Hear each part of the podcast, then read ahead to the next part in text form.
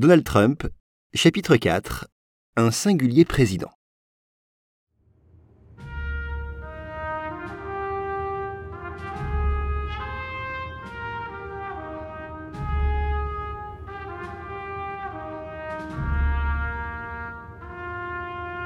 Nous sommes le vendredi 20 janvier 2017 sur la place du Capitole, à Washington.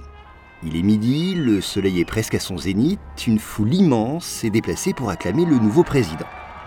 Donald arrive, il lève sa main droite et pose sa main gauche sur une Bible tenue par Melania, son épouse. Il prête serment. Please raise your right hand and repeat after me. I, Donald John Trump, do solemnly swear I, Donald John Trump, do solemnly swear that I will faithfully execute that I will faithfully execute the office of President of the United States the office of President of the United States and will, to the best of my ability, and will, to the best of my ability, preserve, protect, and defend preserve, protect, and defend the Constitution of the United States. the Constitution of the United States. So help me God. So help me God. Congratulations, Mr. President. Ce jour-là, vous l'avez compris, il devient officiellement le 45e président de ce pays. Et immédiatement, une polémique éclate. De nombreux médias affirment que la foule était bien moins conséquente que pour les précédentes investitures. Celle de Barack Obama en 2009 avait rassemblé 1,8 million de personnes. Or, il n'y aurait eu que 250 000 personnes pour Donald Trump.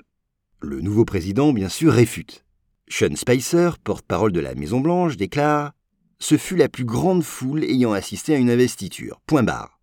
Nier la vérité et l'évidence, une stratégie dont Trump va user et abuser durant son mandat.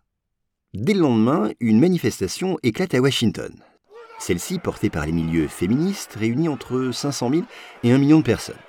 Un rassemblement qui veut la promotion des droits des femmes, des droits LGBT et qui s'intéresse à l'environnement, aux inégalités raciales et aux problèmes des travailleurs. Un événement qui n'est pas censé être en lien avec Donald Trump. Pourtant, il semble bien en être une des cibles. On peut ainsi lire sur des pancartes You are fired ou Don't make America hate again.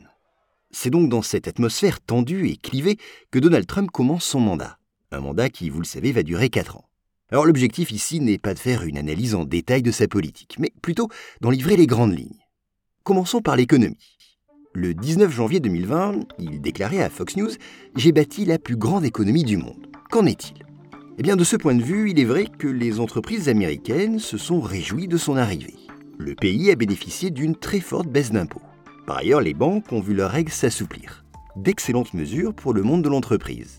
Mais dans le même temps, elles ont limité le budget, avec des conséquences sur le plan social. Si le chômage est passé de 4,7% à l'arrivée de Trump à 3,9% juste avant le Covid, le déficit budgétaire américain a bondi, lui, à 3300 milliards de dollars. Un record absolu. Cependant, pour être tout à fait honnête, il est dû en grande partie au Covid. Ensuite, côté écologie, Donald Trump a supprimé 68 lois gouvernementales qui protégeaient l'environnement. Les normes d'émissions de gaz des voitures ont été assouplies et les centrales électriques ont été autorisées à émettre davantage de gaz à effet de serre. Rappelons ici que Trump avait tweeté le 29 janvier 2019 à propos des vagues de froid dans le pays, je cite, Dans le magnifique Midwest, les températures ressenties atteignent moins 60 degrés, le plus grand froid jamais enregistré. Et dans les prochains jours, on s'attend à ce qu'il fasse encore plus froid. Que diable se passe-t-il avec le réchauffement climatique? S'il te plaît, reviens vite réchauffement, on a besoin de toi. En matière d'immigration, Trump fait aussi beaucoup parler de lui. C'est d'ailleurs un des angles phares de sa campagne. Tolérance zéro. Il avait, vous vous en souvenez, notamment promis de construire un beau mur à la frontière des États-Unis et du Mexique pour freiner les arrivées dans le pays. Il avait déclaré, je cite, Je construirai le mur et ferai en sorte que le Mexique en paie le prix. Alors, il faut savoir qu'il existait déjà un mur à la frontière avant son élection, mais il ne couvrait pas l'entièreté de la frontière. Une frontière de plus de 3000 km. Alors, des millions de dollars ont été débloqués afin de réussir le projet. Mais finalement, seulement 550 km de murs ont été érigés. On le voit, Donald Trump n'a pas pu tenir sa promesse, qui était toute évidence difficilement réalisable et à l'efficacité discutable. La fin du mandat de Donald Trump a été marquée, vous vous en souvenez, par la crise du coronavirus. Et là encore, Trump a mené une politique singulière.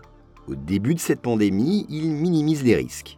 Le 22 janvier 2020, alors que le monde commence à s'inquiéter à propos de ce virus, il déclare ⁇ Cela ne concerne qu'une personne venue de Chine. Nous contrôlons la situation, tout va bien se passer.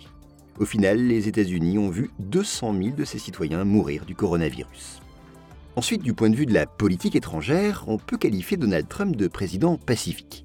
Il n'a en effet déclenché aucune guerre durant son mandat. Et cela, eh bien, il fut le premier président à le faire depuis Ronald Reagan.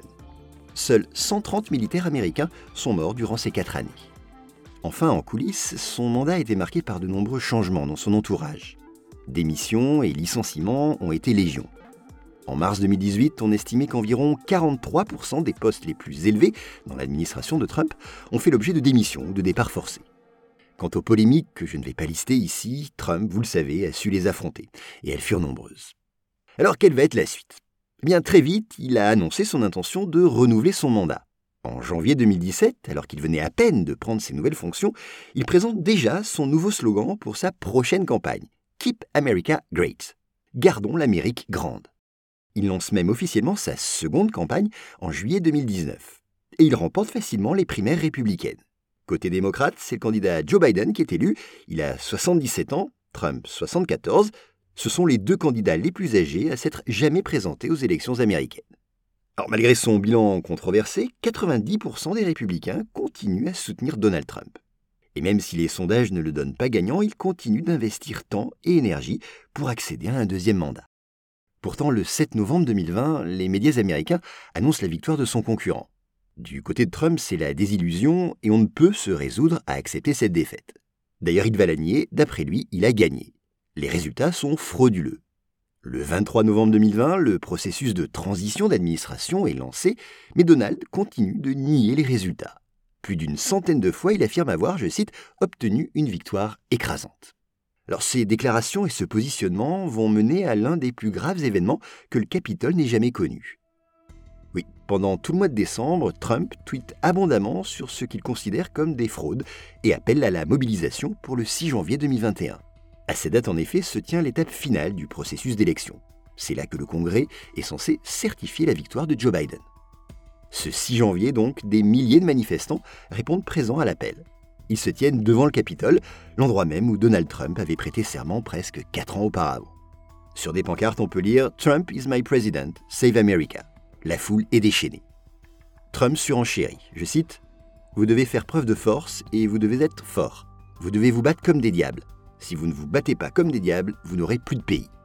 Se battre, ses partisans vont prendre ce mot d'ordre au pied de la lettre. Ils pénètrent dans le Capitole, et facilement. En effet, les forces de l'ordre sont bien peu nombreuses et surtout mal préparées. Le Congrès est alors en pleine session, la séance est donc interrompue, et les élus tentent d'évacuer le bâtiment. Les émeutiers, eux, progressent, pillent et saccagent les salles et les bureaux. Fumigènes, cris, coups, on assiste à des scènes d'une grande violence. Quatre émeutiers et un policier perdent la vie. Finalement, l'invasion ne prend fin que lorsque la garde nationale, l'armée américaine, arrive sur place. Assez vite, elle réussit à maîtriser la situation et dans la nuit, le Congrès confirme l'élection de Joe Biden. Alors le bilan est bien sûr désastreux. Le lendemain, Trump se dit, je cite, scandalisé par la violence, l'anarchie et la pagaille et appelle à l'apaisement et la réconciliation. Il s'engage par ailleurs à faire en sorte qu'il y ait une passation de pouvoir pacifique. Mais d'après des sources proches de la Maison-Blanche, Trump aurait en réalité adopté cette position suite à des pressions venant de ses hauts conseillers. Du côté républicain, bien sûr, on s'insurge et on tient Trump pour responsable.